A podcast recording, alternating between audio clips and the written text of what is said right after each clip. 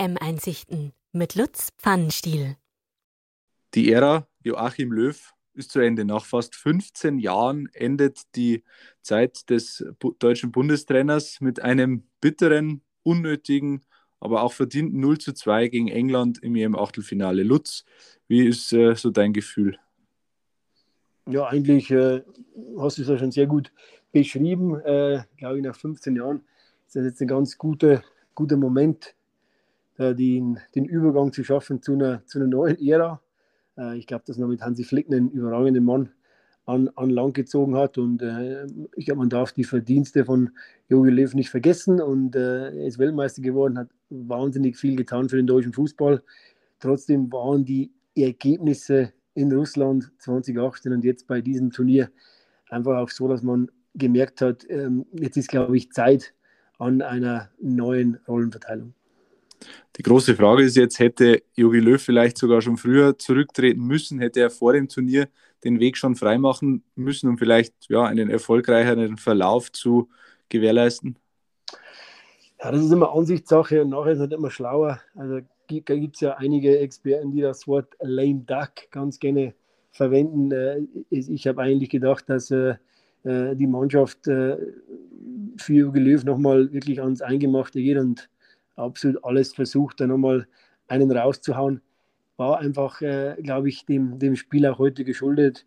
Die Engländer sind, äh, waren, waren taktisch hervorragend, waren defensiv herausragend. Man hat ganz wenig Chancen kreiert. Wenn mal was war, dann war es ein, ein individueller Fehler oder ein Missverständnis äh, bei den Engländern. Also im Großen und Ganzen war, glaube ich, dass das England-Spiel schon ein bisschen, ein bisschen zu früh. Ähm, aber der ganze Turnierverlauf, im Endeffekt hat man von vier Spielen eins gewonnen und äh, dann gewinnt man auch keinen Titel, ganz einfach. Wir müssen sagen, wir nehmen jetzt äh, kurz nach dem Abpfiff auf, noch äh, unter den frischen Eindrücken dieser Niederlage. Ja, letztendlich ist Jogi Löw, kann man so sagen, an seiner eigenen Sturheit mal wieder gescheitert, oder? Er hat spät reagiert, zu spät vielleicht. Ja, ich stand ja relativ lang 0-0 und das Tor kann man dann, es war ja nicht so, dass die Engländer Chance nach Chance kreiert haben. Es war einfach, äh, glaube ich, der Moment, äh, es war, glaube ich, nach 10 Minuten klar, der, wo das erste Tor schießt, wird dieses Spiel gewinnen. Äh, und dann, das hat dann lange nach so einem irgendwie dreckigen 1-0 ausgeschaut. Nach dem 1-0 die Reaktion wahrscheinlich etwas gefehlt. Und trotzdem muss man sagen, die Engländer haben es einfach ganz gut gemacht. Also das Spiel hätte so oder so ausgehen können. Äh, trotzdem war es im Endeffekt eine, eine, natürlich kein zufriedenstellendes Turnier. Äh, und jetzt, glaube ich, ist genau der richtige Moment. Jetzt gibt es neue Gesichter, jetzt gibt es einen Neuaufbau. Bin auch sicher, dass sich das Gesicht der Mannschaft etwas ändern wird, äh, wenn Hansi Flick übernimmt. Und dann muss man halt schon gezielt auf, auf das nächste Turnier arbeiten. Glaubst du, dass wir die Rückkehrer Hummels und Müller nochmal im DFB-Trikot sehen werden oder ob die jetzt endgültig zurücktreten? Ich glaube, das muss der neue Bundestrainer entscheiden. Da muss sich da die, auch vor allem die, die Eindrücke gewinnen. Also das, ich glaube, dass Hansi Flick jetzt nicht sagen wird von Haus aus, dass die Spieler nicht dabei sind. Da ist ja immer noch nach dem Leistungsprinzip.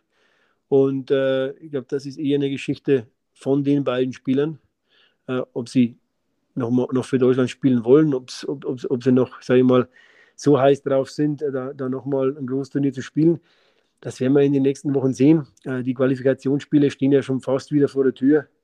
Äh, also von dem her glaube ich, geht es da jetzt mehr um das Gefühl der Einordnung und um, um, um das Gefühl, einfach mal wirklich einen Strich zu machen. Und da muss jeder entscheiden.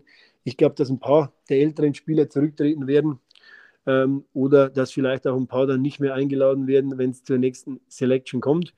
Also da, das sehe ich ganz entspannt. Jetzt geht es, glaube ich, erstmal darum, das Turnier zu verarbeiten, Mund abputzen, neue Struktur und weiter geht's.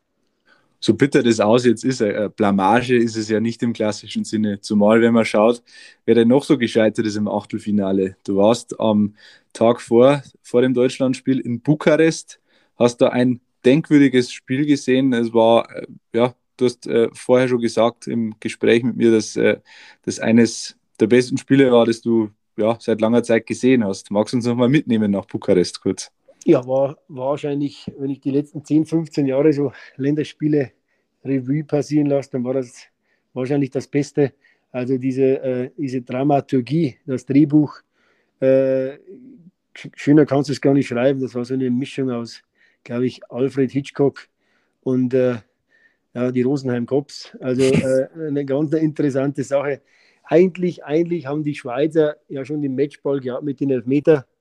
Äh, wenn Rodriguez den macht, dann die, die Franzosen waren an dem Tag auch körperlich so platt bis zu dem Zeitpunkt, dass sie sich wahrscheinlich nicht mehr wehren können. Aber genau dieser eine Moment hat halt dann komplett das Momentum verändert. Äh, die Franzosen haben innerhalb von drei Minuten alles komplett umgestellt, äh, 2-1 geführt und dann 3-1 geführt. Aber dann, wie die Schweizer da nochmal Rückgrat gezeigt haben und, und Willen gezeigt haben und Kampfgeist als Mannschaft, auch die Einwechselspieler, das war halt dann einfach überragend und die Stimmung im Stadion ähm, nach dem 3-3, also besser ging es fast gar nicht. Selbst die Verlängerung war dann nochmal atemberaubend und, und Elfmeterschießen, ja, ich meine, das ist halt für mich als Extrawort, Elfmeterschießen was ganz Besonderes. Äh, und das dann halt Jan Sommer dann ausgerechnet gegen Mbappé äh, den entscheidenden Ball hält, das war halt irgendwie so, ja, ein Sommermärchen sozusagen. Also, es hat genau gepasst. Also, wunderschöne Szenen, der, der, auch die Schweizer Fans, auch die französischen Fans, da war alles friedlich, da war alles toll. Mir persönlich waren ein paar zu viele Zuschauer im Stadion, aber okay, anderes ja. Thema.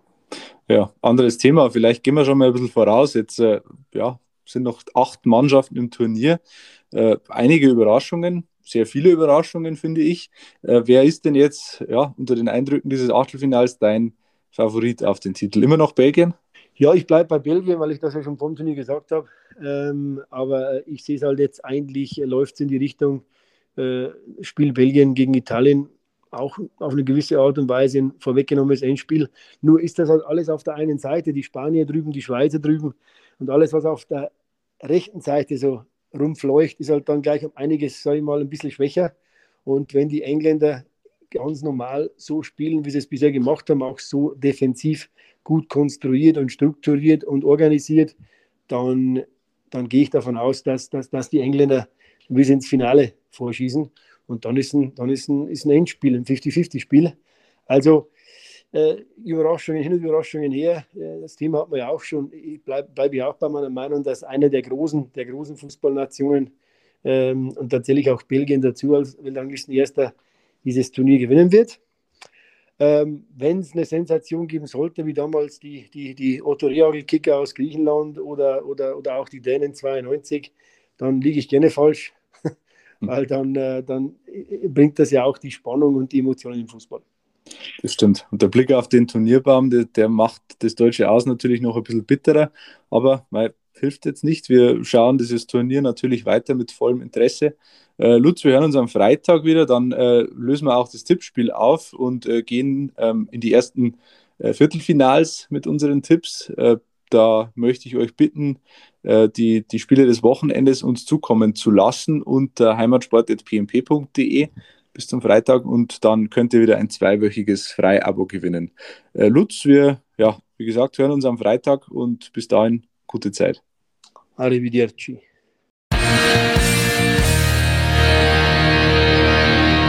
Ihr habt Fragen, Anregungen oder Kritik? Dann schreibt uns gerne an heimatsport.pmp.de und abonniert gerne den heimatsport.de Podcast.